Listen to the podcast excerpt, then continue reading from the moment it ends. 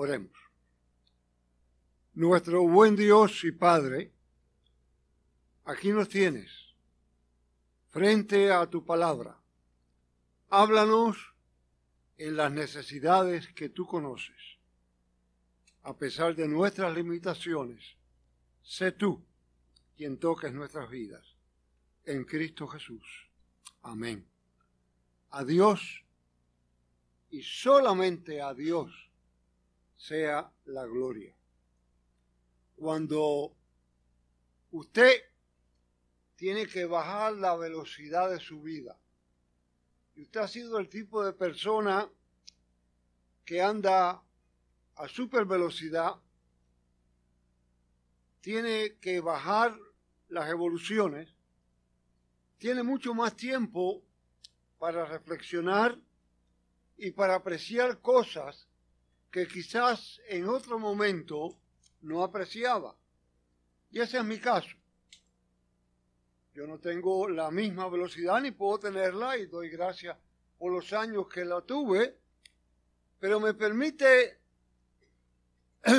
reflexionar y apreciar. Y en los últimos días yo he reflexionado de cerca con el tema del mes en nuestra congregación.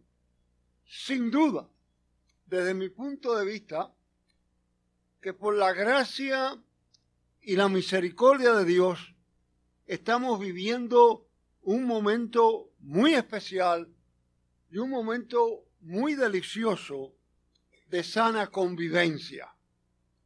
Sin duda que venir a los cultos de oración y ver el grupo aguantándose hasta el final, ver los grupos trabajando en la oficina, ver las, oír las conversaciones, nos guían a entender que estamos en ese momento hermoso de sana convivencia. Pero al mismo tiempo, si usted es lo suficientemente manso como la paloma, pero astuto como la serpiente, sabe que tiene que estar en constante vela. Y la palabra no falla, que tiene que estar en constante actitud para ese regalo de gracia que usted tiene, se conserve, se proyecte y se viva. Y siendo realista, eso no es la realidad en la vida eclesiástica en la mayoría de los grupos o aún en la mayoría de las relaciones. Por tanto, me parece apropiado que al mirar de cerca el pasaje que está frente a nosotros y la respuesta a la pregunta 132 del catecismo, miremos lo que se nos dice allí. A mí me parece trascendental entender, por ejemplo, cuando Romanos nos alerta, si vivimos según la carne, no podemos agradar a Dios. Y ustedes al igual que yo, han escuchado en conversaciones, ah, eso no importa. No importa que eso lo haga fulano, eso lo hace todo el mundo. ¿Usted no oído eso? Yo lo he oído. Lo tomamos como norma. Lo tomamos como ley. Lo tomamos como disposición.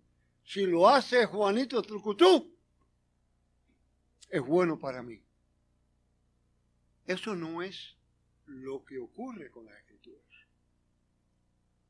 Si lo enseña las escrituras, aunque sea un llanero solitario, es lo que me corresponde, es lo que es.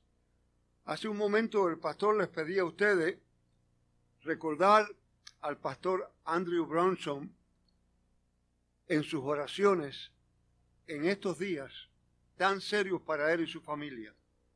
Si usted tiene suficiente curiosidad vea el pliego de acusaciones que contra él se hace.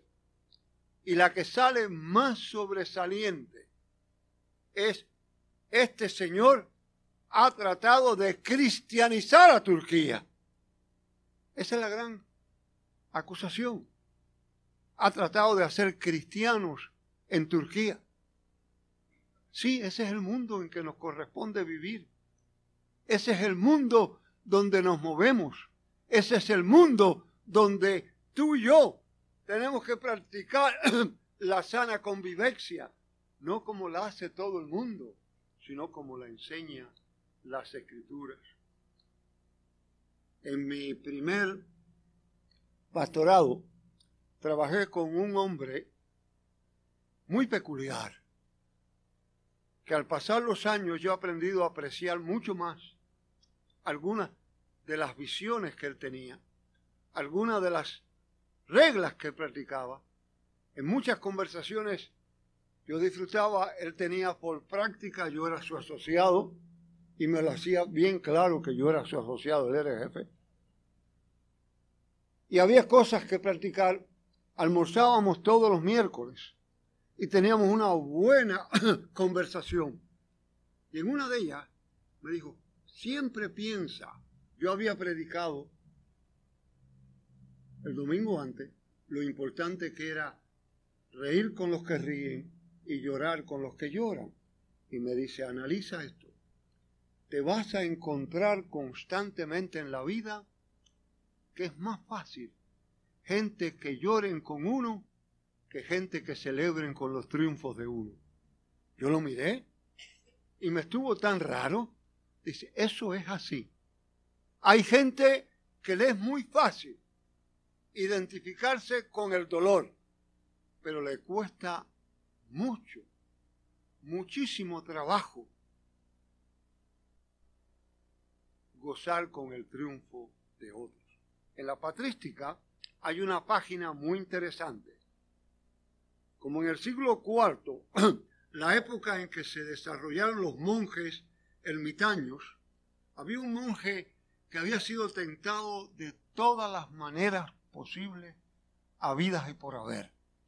Le habían puesto riquezas, le habían puesto mujeres de cerca, habían por todas las formas que podían, y aquel ermitaño era cada vez más firme, más consagrado a su fe. Los tentadores, enviados del enemigo, le dicen al jefe, con este hombre no hay nada que hacer. Cuanto más se tienta, más se afirma. Él dice, ustedes no tienen experiencia. Ustedes han sido muy duros con él. Traten esto. La próxima vez que lo visiten, díganle, ¿te enteraste? A tu hermano lo nombraron obispo de Antioquía y le han dado a vivir el más hermoso palacio de Antioquía. El celo comenzó en aquel corazón. El celo y la envidia comenzó en aquel corazón y creó el desastre en aquel que se había enfrentado a todas las otras tentaciones. El pasaje que está frente a ustedes se divide en dos partes. En dos partes claras. Lo que yo quise llamar está dentro de los límites y lo que está fuera de los límites. Obviamente, hoy no tendremos el tiempo de dedicarle a lo que está en los límites y debe tomarse por seguro, sino a lo que está fuera de los límites.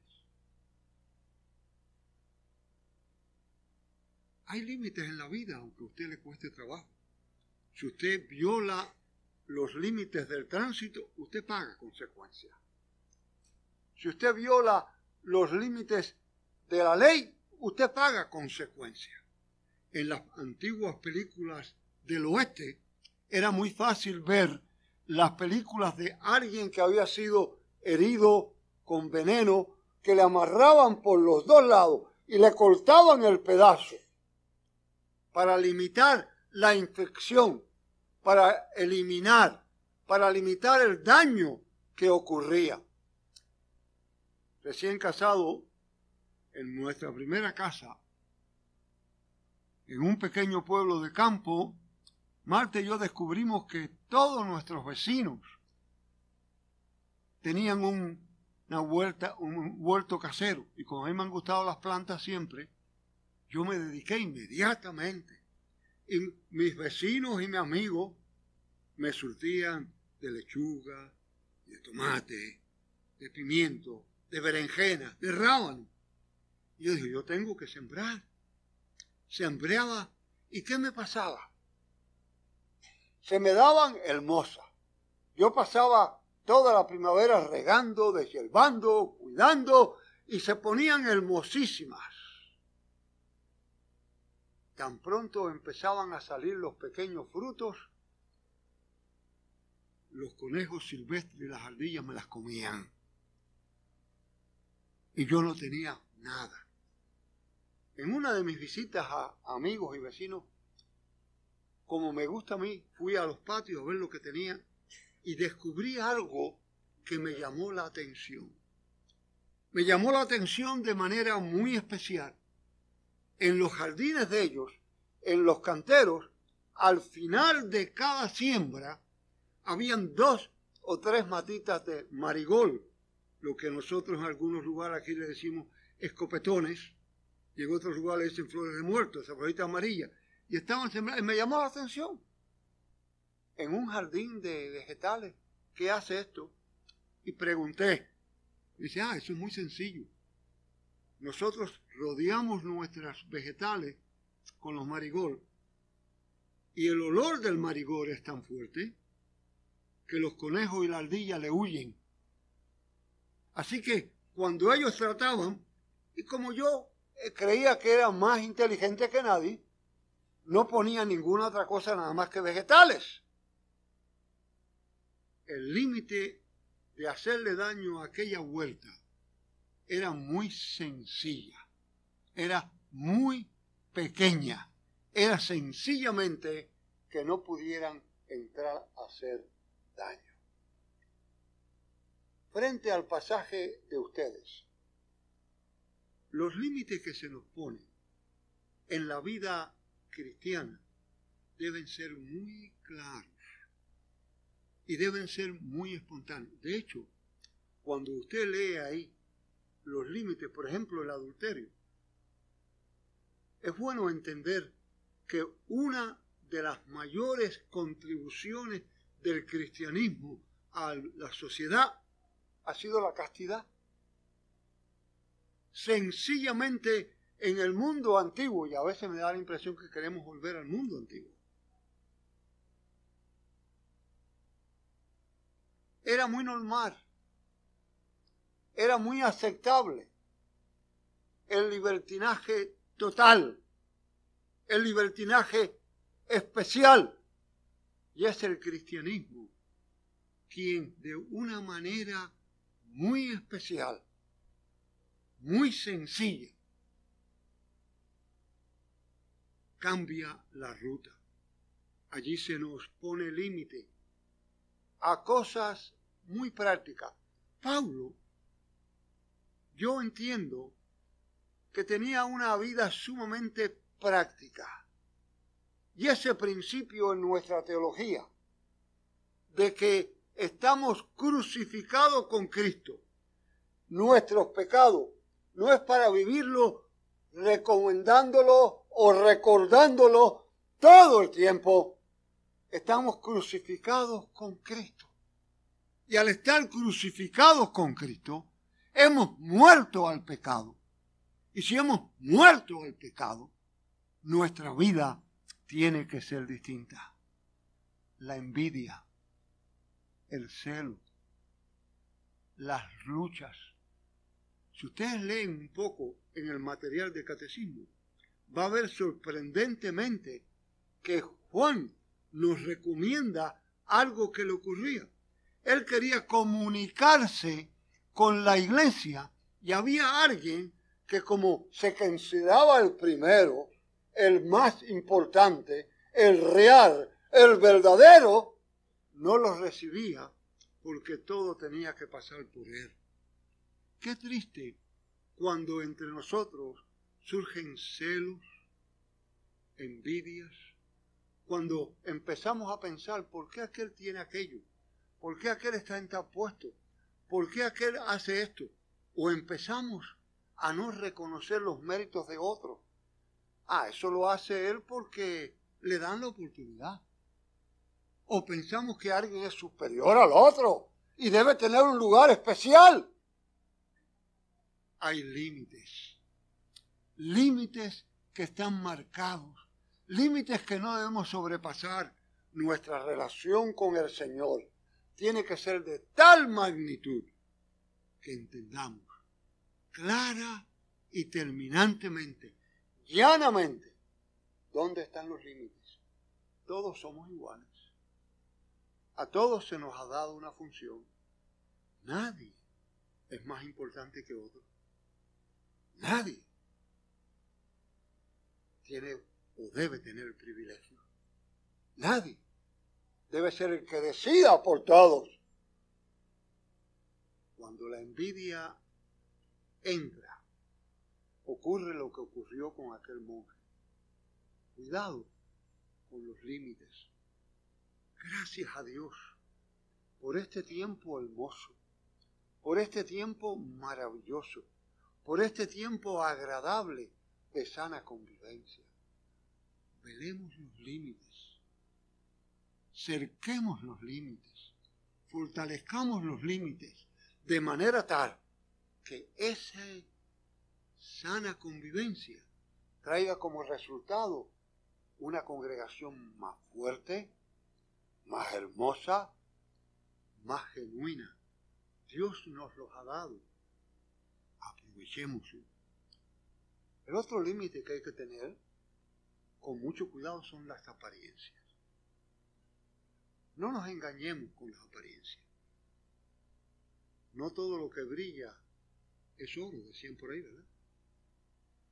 No todo lo que se aparenta es verdadero. Discernir los espíritus enseña la palabra. Con razón romano nos dice, si viven según la carne, no pueden agradar a Dios. Si entran en la excusa de eso lo hace todo el mundo, o como está de moda ahora,